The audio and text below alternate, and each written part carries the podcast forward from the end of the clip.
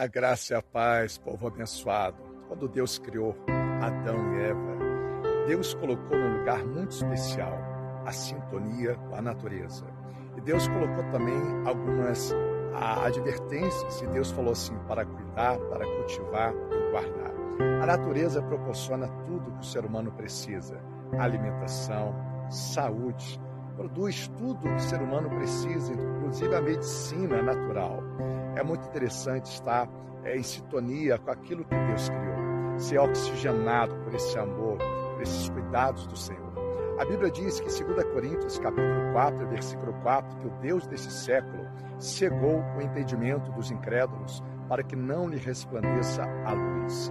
O Deus desse século está com D minúsculo, ou seja, o que fala em Romanos 12, 2, ou seja, não conformais com esse século, mas renovais a vossa mente através do Espírito Santo, ele pode renovar o seu entendimento, renovar o seu olhar e fazer que você mergulhe dentro do oceano do Espírito, do entendimento da palavra, da sensibilidade da dependência dele. Nesses últimos tempos, o que nós precisamos é equilíbrio.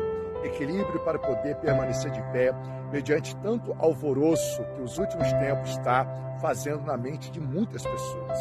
Esteja concentrado numa sintonia da palavra, de esperança, de fé, de perseverança e nas promessas. São mais de 8 mil promessas.